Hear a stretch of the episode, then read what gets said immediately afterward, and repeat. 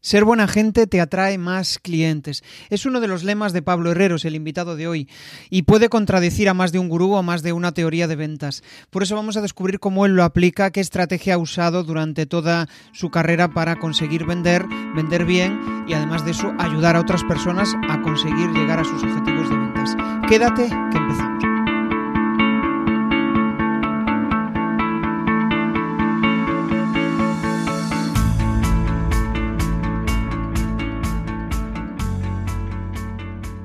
Bienvenido a Comunicar más que hablar. Soy Jesús Pérez Santiago y este es el podcast de los que quieren crear su propia audiencia. A través de mi lista en jesusperezsantiago.com barra secretos, de forma periódica comparto contigo análisis de los mejores podcasters y también sus secretos para alcanzar a millones de oyentes. El mundo de los podcasts para mí es algo apasionante. De hecho, pues mm, aunque Pablo no lo sabe, yo le conocí a través de un podcast y fue a raíz de escucharle, yo creo que en el de Oscar Feito. Corrígeme si me equivoco, estuviste con Oscar Feito. Sí, un par de veces. Maravilloso Oscar y maravilloso su podcast, ¿cierto? Pues allí le descubrí, eh, bueno, no conocía nada de, Pablo, me pareció interesante lo que hacía, yo soy muy fan de la radio y desde pequeño, ¿no? Aunque ahora me he trasladado al formato podcast. Y, mm, y en aquel momento me pareció interesante pues todo lo que él había hecho, ¿no? Y resulta que, bueno, uno de los invitados del, del podcast, Nahuel, que me habló genial de, Pablo, pues sirvió como enlace de conexión con, él y aquí lo tengo. Eh, pues bienvenido, Pablo. Muy buenas, ¿qué tal? Muchas, gracias, Jesús. Un gusto estar aquí. de hecho, me estoy acordando de sus intros en, el programa que, hace con, Juan Ramón Lucas, ¿no? Que siempre sale bailando y tal. Esa, eso es lo que. Esa energía que, tiene.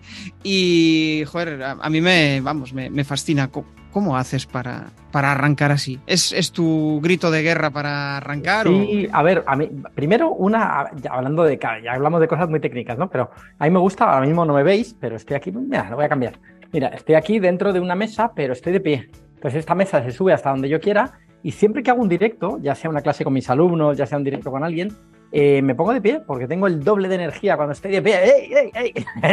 Entonces eso me da mucha energía, verdaderamente. Y luego cuando arranco una sección en la radio en directo, como esa ha sido durante dos años que ya hemos terminado porque ha terminado el programa de Juan Ralucas, La Brújula, y, esos dos años que he estado con él, me gusta mucho arrancar con energía porque es lo que me da boom, el tono. Al final la radio o un directo es, es, un clima, es un, bueno, es temperatura, ¿no? Y como es temperatura, a diferencia del texto, el texto puedes provocar emociones, pero en la radio o en un directo en Instagram o en, YouTube o, en LinkedIn o donde sea, lo que estás eh, provocando es, eh, bueno, emociones también, pero desde una temperatura. Y se nota mucho la temperatura de las personas que hablan. Se nota si están apagadas, bajas, si no le apetece que le entreviste o si como ahora pues estoy feliz y disfrutando de, la conversación contigo. Claro, o sea, tú necesitas poner, cargarle las pilas a la gente que, con la que vas a charlar, porque al final es tu estado emocional normal, el, que, con el que te sientes, con el que fluyes, ¿no? Por decirlo de Para mí sí, y, fíjate un tip de Tony Robbins, un tío que está empezando. Mm, Tony Robbins, si habéis visto el documental de Yo no soy tu gurú,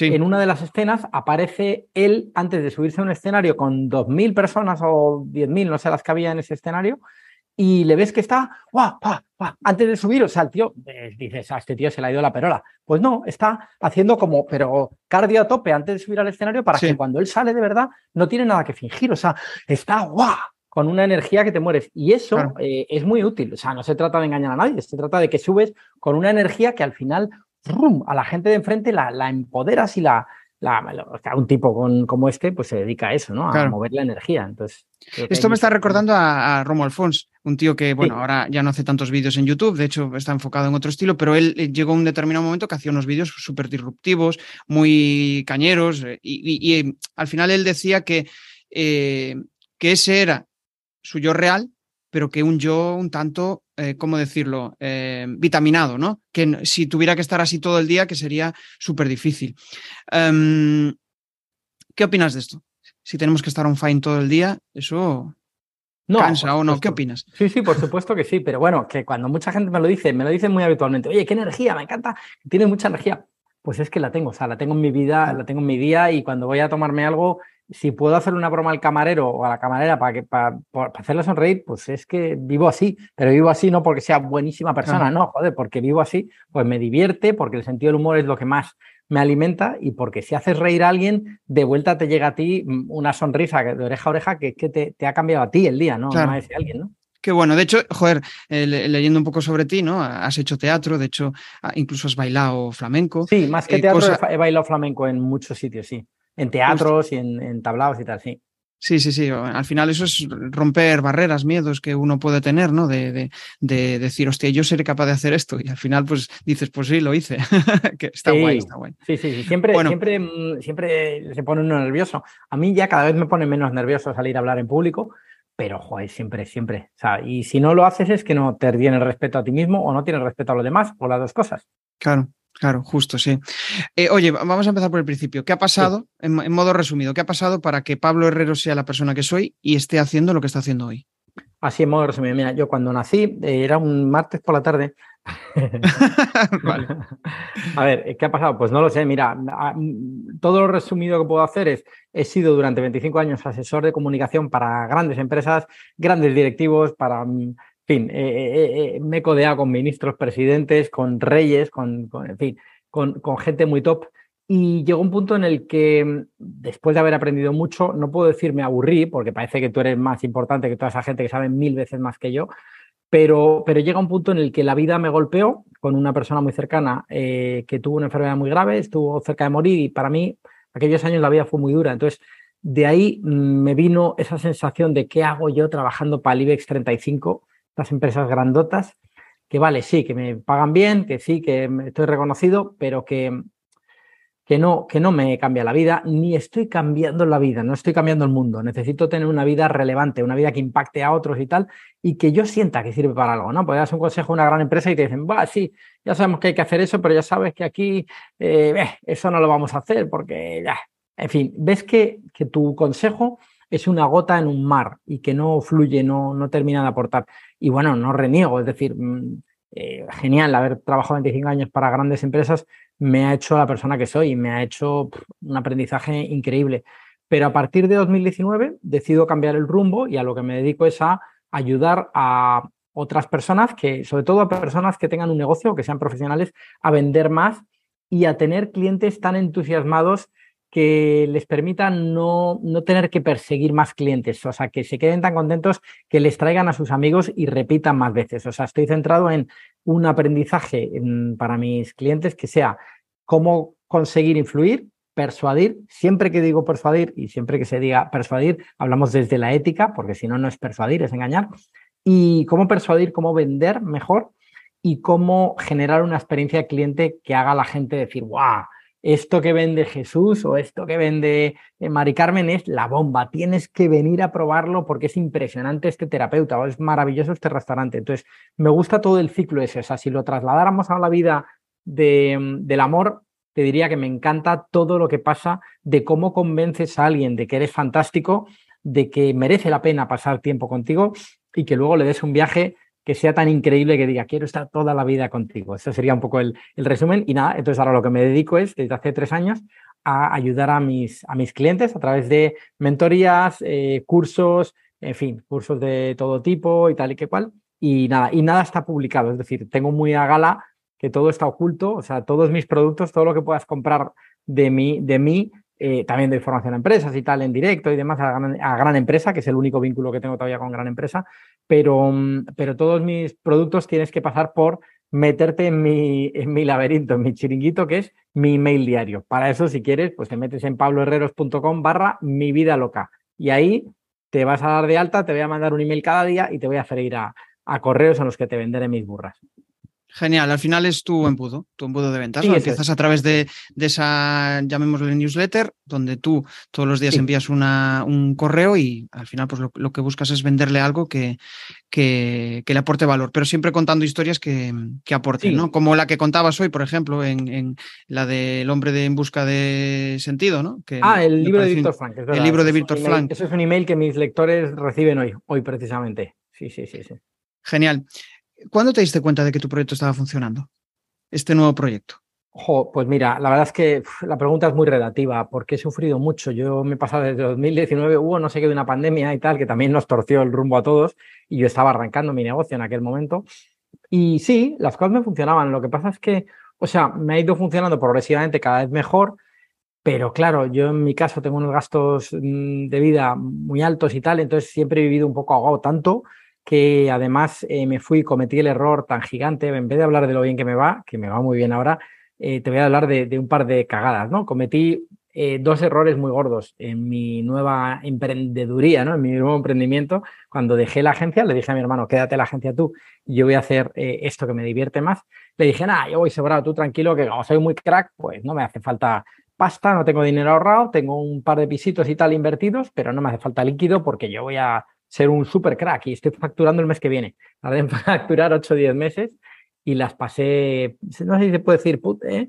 putas en, un directo, sí, sí, sí. lo pasé muy mal. Y mm, por, por, ir de sobrado pensando que, bueno, esto, esto lo, lo, lo domino. Eh, primer error. Segundo error, que cometí fue invertir en publicidad. Lo hice bien, tal, me iba funcionando y cuando en un momento dado lancé un curso en el que recuerdo que invertí 2.500 euros en publicidad para captar a la gente para el típico webinar y tal. No, no era webinar, eran cuatro vídeos de esos muy chulos donde la gente lo alababa mucho porque estaba bien hecho y tal y cual. Y, y después vendía un curso de 500 euros, creo que era. Mm, y, nada, y entonces me funciona muy bien, con 2.500 euros acabé facturando 12.000 o algo así. Entonces dije, vale, perfecto, pues esto es un silogismo clarísimo. Si con 2.500 he facturado 12.000, voy a meter 25.000 y facturaré 120.000. Bueno, pues, pues recuperé los 25.000 y, ya está. Y bueno, y había invertido otros 15.000 en, en un equipazo que trabajó para mí, en fin, una locura. Perdí mucha pasta, pero al final son aprendizajes. Todo lo que hagas en la vida unas veces se gana y otras se aprende. Entonces, de todo eso eh, he ido tamizando lo que he ido aprendiendo y tal, me ha venido muy bien. Eh, cuando me metí en este mogollón de deuda, como te digo, porque no tenía dinero para vivir, suena muy, muy caótico, muy dramático, pero así fue. Entonces, lo que hice fue confiar en mí y decirle a la gente cercana, oye, mm, me está costando mucho arrancar este negocio, de la formación no era coser y cantar, y me hace falta pasta. Entonces, gente que me quiere, primero los bancos que no me quieren, algo me dejaron, pero luego ya gente que me quiere, amigos, familia y tal, me dejaron hasta 70.000 euros. Y entonces acabé vendiendo un piso que tenía invertido para devolver la deuda. Eh, bueno, una locura. La historia es muy larga, pero la resumo ahí. Y, mm, y, y, terminó de servir para tener un líquido con el que poder hacer esta inversión. ¿no? Y la hice y fracasé. Así que bueno, he ido de fracaso en fracaso hasta la victoria final y por el camino pues se genera mucho valor. Entonces, mucha gente que en un momento dado no te ha comprado, mira, el otro día me hacía gracia que me ha comprado un curso eh, una chica que llevaba dos años y pico suscrita a mis, a, mis emails. Pues claro, estas cosas pasan porque la gente le va generando una confianza y no te compran, a veces sí, pero no te compran siempre el primer día. Así que bueno, eh, poco a poco. Entonces, eh, ahora sí, ahora me funcionan muy bien las cosas, me va genial, gano muy bien, o sea, me, va muy bien y, y, cada vez tengo un sistema más sostenible y más rentable, porque lo estoy haciendo eh, con un libro que me recomendó mucho Adrian Hezkovich, que se llama Company of One. Me terminó de dar ¿no? cosas en las que ya creía, pero es un libro muy bonito. Es un libro que te explica cómo ser una compañía de uno solo y hacer de ello un proyecto rentable. Así que estoy muy enfocado en ser una sola persona. Tengo colaboradores, sí, pero gente que trabaja para mí de manera concreta, para proyectos o de manera habitual, pero desde que son autónomos que trabajan además para otras personas y tal. Así que ese es mi proyecto y la verdad es que disfrutándolo mucho.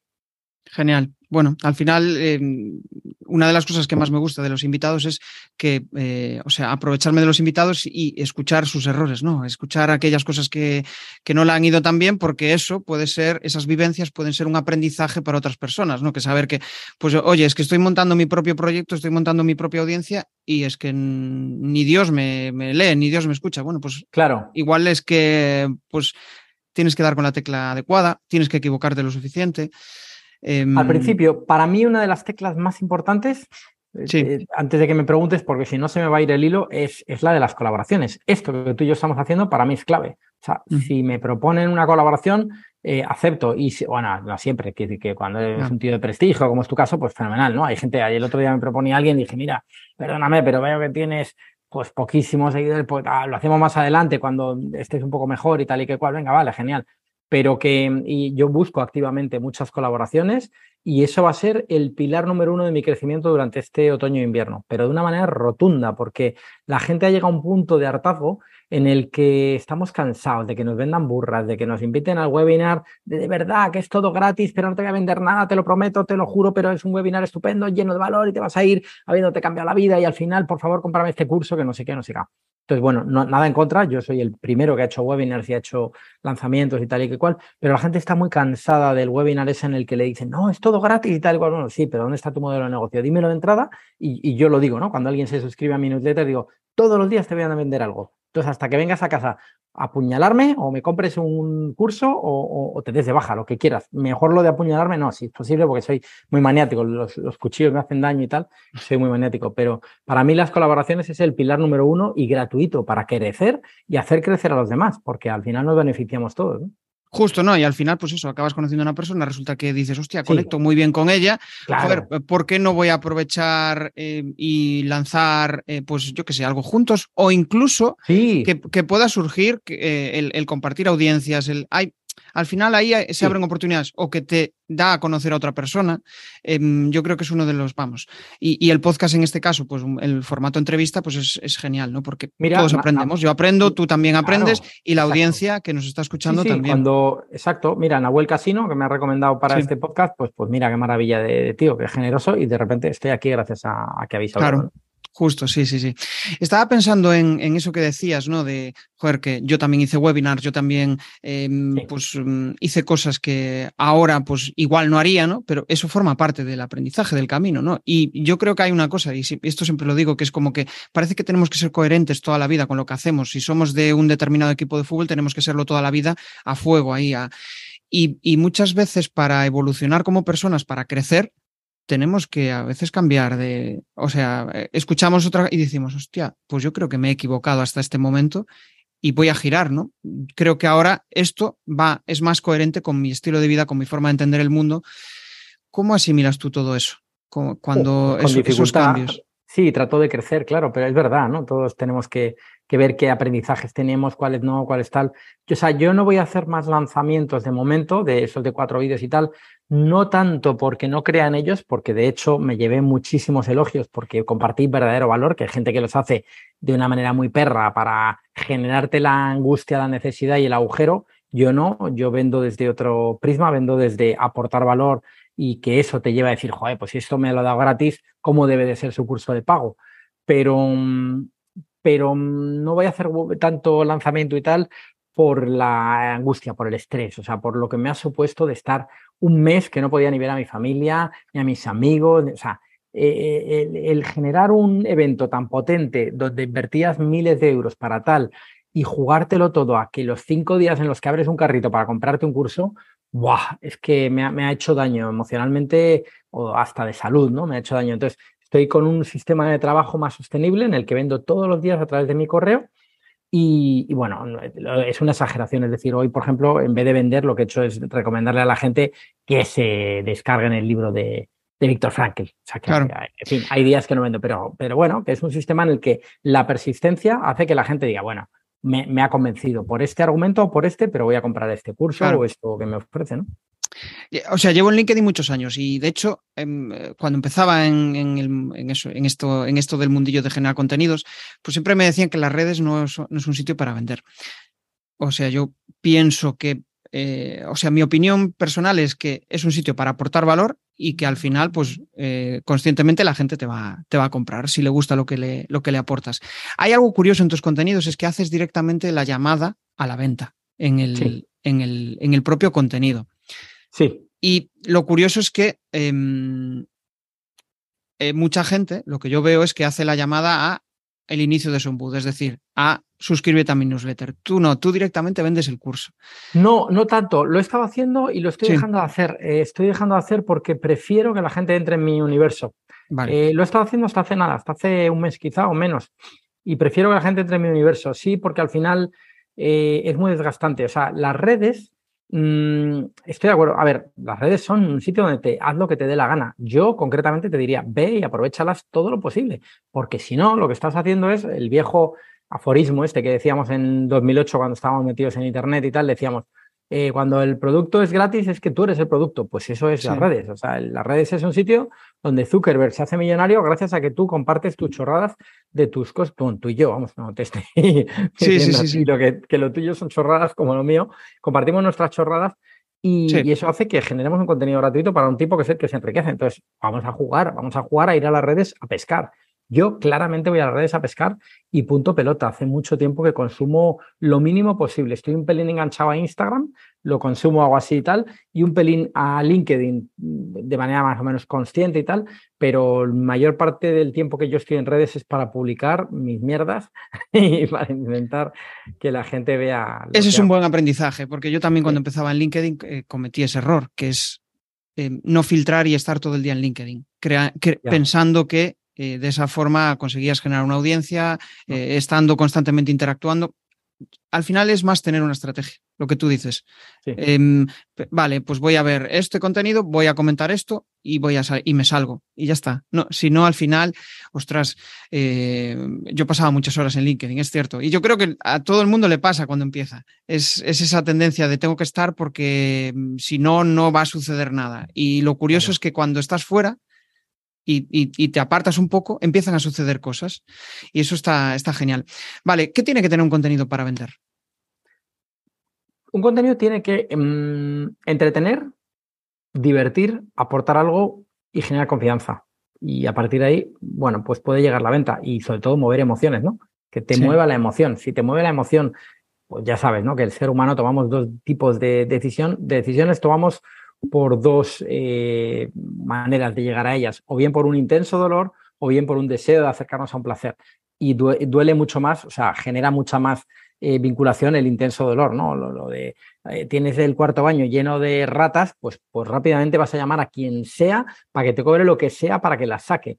Pero si dices que tienes el cuarto de baño, que podrías tener el espejo un poco más grande para que te vieras más ampliamente y no tuvieras que ponerte de puntillas cada vez que te arreglas, bueno, pues sí, ya lo mejoraron, ¿no? Pero ese placer es, es pequeño frente al intenso dolor de tener el cuarto baño lleno de ratas. Estoy oyendo algo, espero que no sea mi cuarto de baño.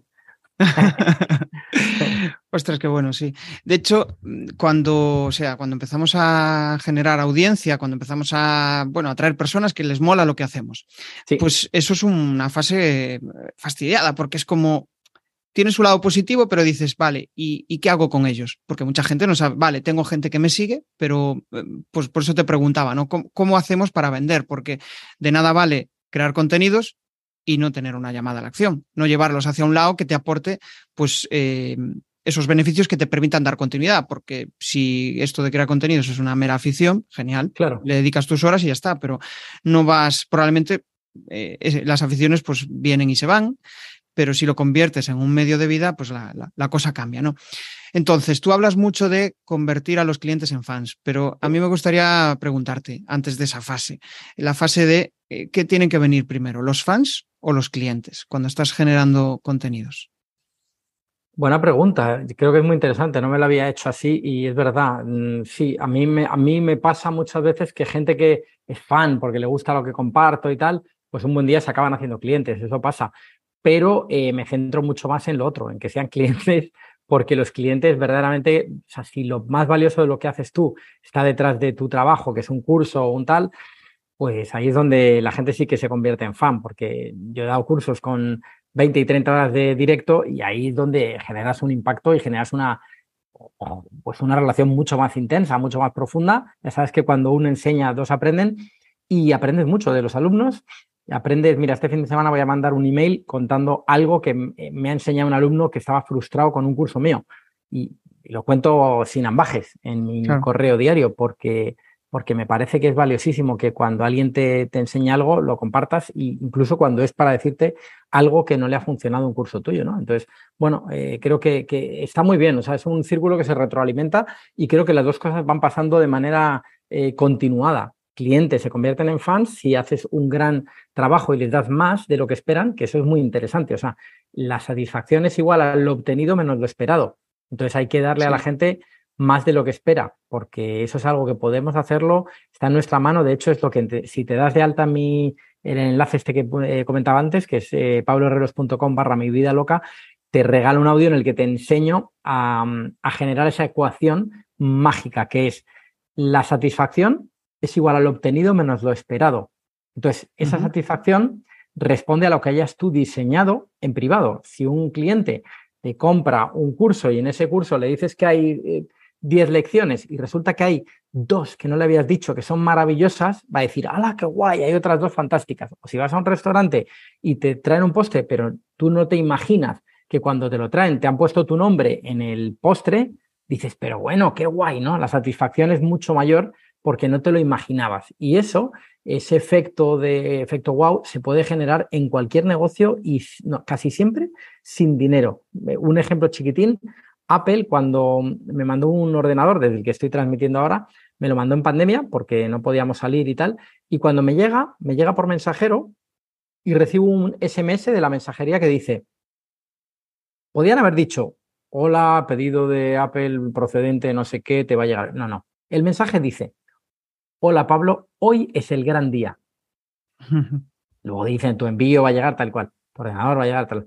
Pero cuando yo leí, hoy es el gran día, dices, a Apple no le ha costado dinero poner esta frase en un WhatsApp, en un SMS, pero alguien en Apple ha dicho, hasta este detalle chiquitín hay que cuidarlo para que este hombre sonría. Y yo en ese momento lo que hago es decir, ¡wow! ¡Qué maravilla! Por fin mando mi ordenador de 2015 al carajo y ya no voy a ir a pedales, voy a tener rapidez, ¡ah, qué gusto, ¿no? Esa es la, experiencia completa y el eh, sí, sí, Exacto. Que, que, nada, o sea, que todo vaya fluido y que, joder, que la experiencia de compra te diga, pues justo voy a ser fan de esta marca, ¿no? Que al final es un poco lo que hablamos. De compra. Y, de hecho, siempre digo a mis clientes, intenta no sobrevender, sino lo contrario. O sea, bueno, este curso tal, o este producto tal, o este servicio tal, y no les.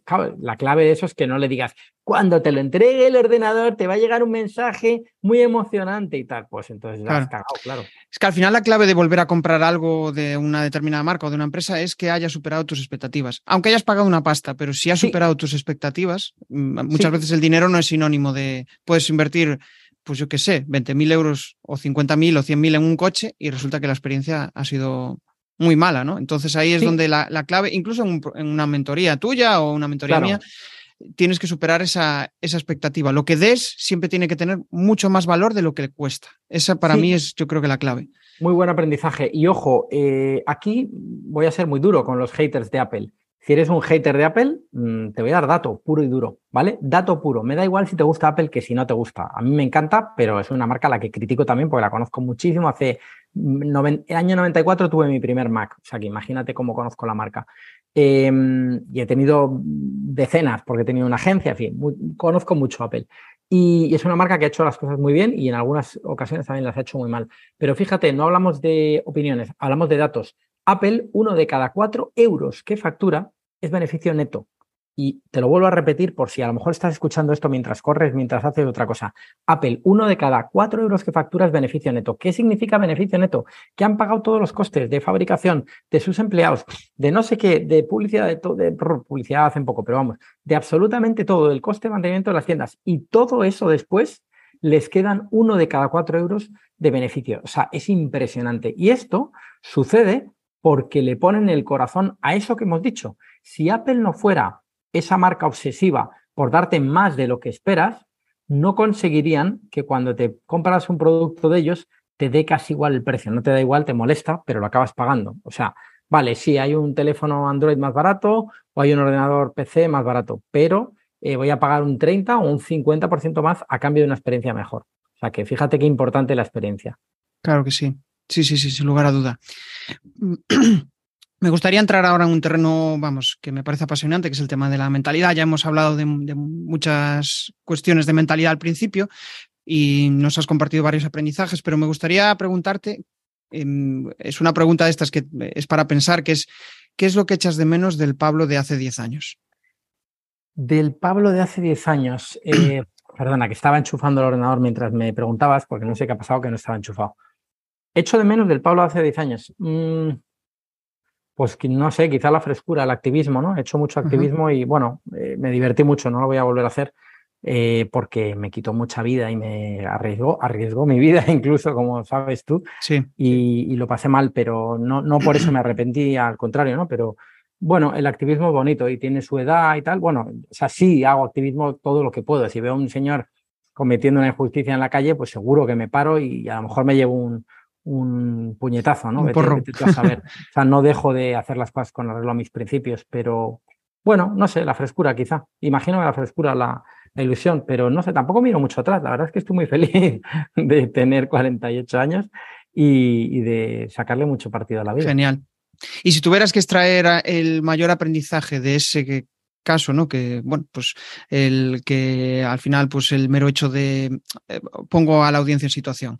Sí. Um, pues básicamente hiciste una acción para eh, en contra de una cadena importante de televisión que al final lo que buscaba era pues eh, ser justo y evitar que mm, bueno, pues que mm, los anunciantes no, eh, no pagaran a Telecinco por, por, eh, por hacer anuncios allí y, y, que al final, pues bueno, te costó mucho, eh, bueno, pues ansiedad, problemas y, y, y, seguramente habrías llegado, habría llegado un momento en el cual dirías, joder, ¿por, ¿por qué coño he hecho esto? No, que, no, no, que, ha merecido la pena, ¿no? Pero claro. lo que quiero, lo, a lo que quiero ir, y ahora sí. ya, te, ya aclaras sí, tú esto, sí, el mayor aprendizaje que has tenido de todo eso. A ver, eh, bueno, por, eh, si quieres, remato el contexto que has iniciado. Sí, pon en contexto, para, porque tú para que al la final gente eres el... A ver, yo tenía un blog, eh, ese blog era muy influyente en su día, año 2008, no sé qué, y cuando llega el año 2011 hago una acción en la que desde mi blog pido a todas las marcas que se anuncian en La Noria, que era el programa más visto de la tele de aquella época, en donde no había Netflix, todo el mundo veía la tele tradicional porque era la que había, y era el programa más visto la noche de los sábados, La Noria en Telecinco. Y pido a las marcas que dejen de patrocinar ese programa porque ese programa estaba pagando a criminales. En este caso había pagado a la madre de un criminal, la madre de el Cuco, que estaba condenado por haber escondido nada menos el cadáver de Marta del Castillo. Figúrate el crimen tan atroz y que además, gracias a eso, los padres todavía, Marta y Antonio, perdón, eh, Eva y Antonio no han podido eh, enterrar a su hija Marta, ¿no? O sea, el, el, drama era gigante. Entonces lo que hice fue decir, marcas, vosotras no podéis patrocinar este programa porque es basura y no se puede consentir esto, no podemos verlo los espectadores, no podemos tal, y como el gobierno no hace nada, por lo menos bajaos vosotras. Entonces,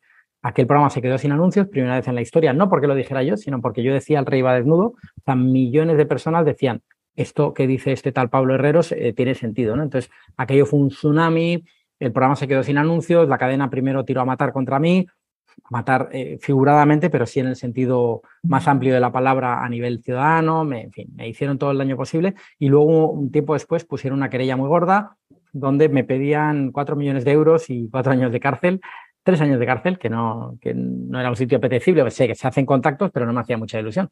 Y, y nada, y cuatro millones de euros, pues no los gano en una tarde, hay tardes que sí, pero otras se te da peor.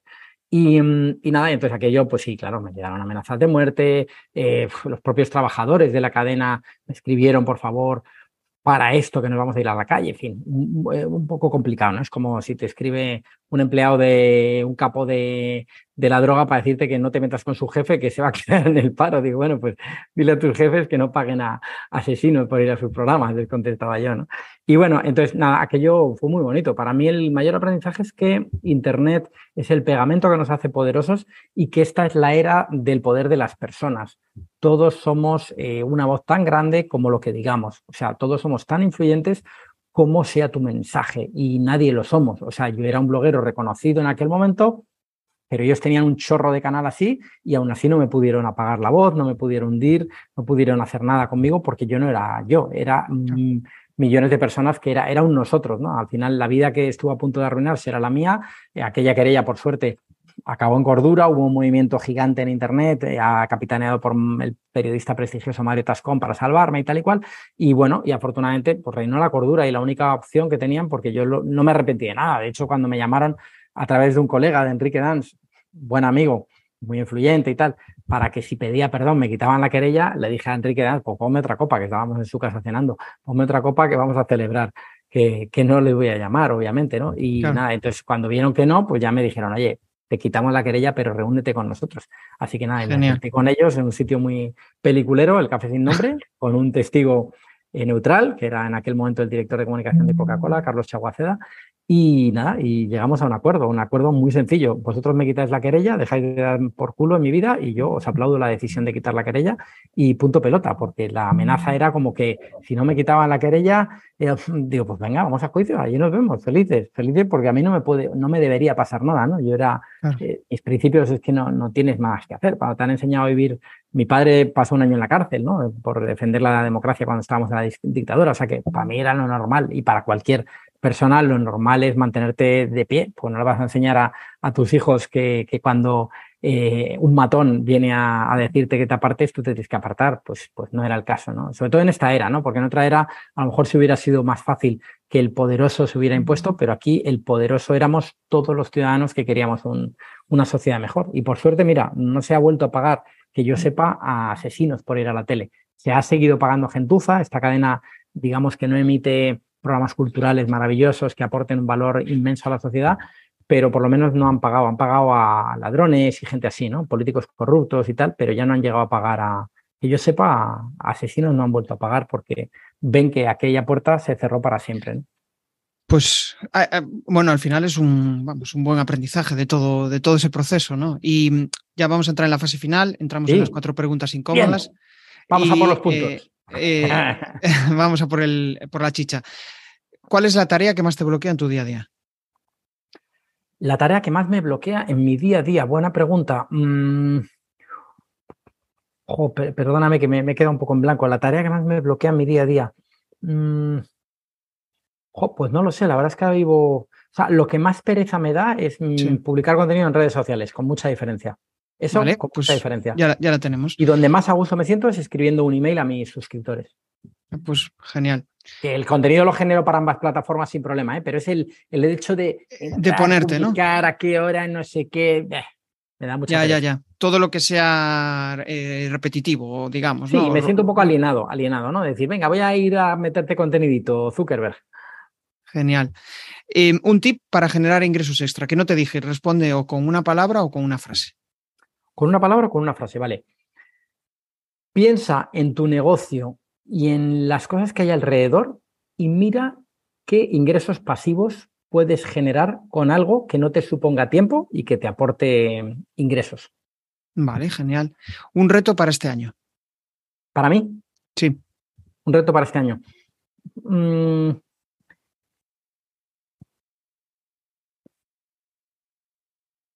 Bueno, es una mezcla, ¿no? Dos, dos frases juntas. Sería mm, ser muy feliz aportando valor a miles de alumnos, que espero tener miles de alumnos este año, este curso, de aquí a final de año no me pero sí este curso, y, ganar dinero como para que el dinero no sea un filtro en las decisiones de vida que tomo. Suena un poco, bueno, suena a lo que es, a un sueño y a un reto, y no se trata de que gane 6 millones de euros este año, pero sí que gane suficientemente dinero como para no tener que estar preocupado de si hago un viaje o hago no sé qué plan. Qué bueno, eh, la libertad financiera, ¿no? La tan deseada libertad financiera. Eso es. Y la última, eh, un tip para que el email marketing funcione. Un tip para que el email marketing funcione. Mm, ¿Con cuál me quedo? Me quedo con mm, clarísimamente, sea auténtico o auténtica o auténtique. Muéstrate como tú eres y, no, y, habla con tu voz, porque es tu voz lo que la gente va a querer escuchar. Y por más que aprendas técnicas, yo de hecho voy a dar una cita muy grande ahora a un tipo fantástico, que además tengo la suerte que hoy es mi amigo, se llama Isra Bravo. Isra Bravo es un gran copywriter y de Isra yo he aprendido muchísimo en tema de copywriting en los últimos meses y, bueno, yo mm, sigo un método que aprendí de él, pero soy una voz distinta de la que es él. Cada uno tiene su personalidad y creo que ahí debemos vivir, ¿no? Que, si eres tímido, te muestres tímido en los emails, que si eres eh, divertido, pues como en mi caso hago mucho, bueno, divertido, no voy a decir yo si soy divertido, pero que me gusta el sentido del humor, pues siempre tiro de sentido del humor en casi cada correo, ¿no? Y bueno, que tires de tu esencia, que no seas otra persona. Genial, bueno, buen, buen aprendizaje este de ser tú mismo. No ha sido en una frase, perdóname que me he enrollado. Sí, sí, bueno, una frase larga. bueno, pues nada, vamos a dar por finalizada la charla. Em, simplemente comparte tus coordenadas, donde quieres que, si quieres que contacten con, contigo o en qué lugar te pueden encontrar. Pues y mira, nos despedimos. Genial, pues mira, nos vemos por los bares, que eso es el mejor síntoma de que ya podemos divertirnos y compartir y tal. Eh, tenéis aquí, quienes estéis viéndolo lo veis en pantalla, quienes no, pues te lo digo, mi libro, Sé transparente y te llevarán clientes. Es un libro que da mucho gustirrinín, se lee, además es un libro con muy buen papel, te sirve si tienes chimenea, si quieres calzar una mesa coja y tal, lo tienes en Amazon. Y el lugar donde más me gustaría o más creo que te puede aportar valor estar en mi caso es en mi lista. Y para estar en mi lista, primero te hago un regalo cuando entras y luego, como te digo, te mando todos los días un email. A veces aprendes, otras veces te ríes, otras veces no. Y cuando te quieras dar de baja, te das de baja que es gratis y darse de alta también. Y eso es en pabloherreros.com barra mi vida loca.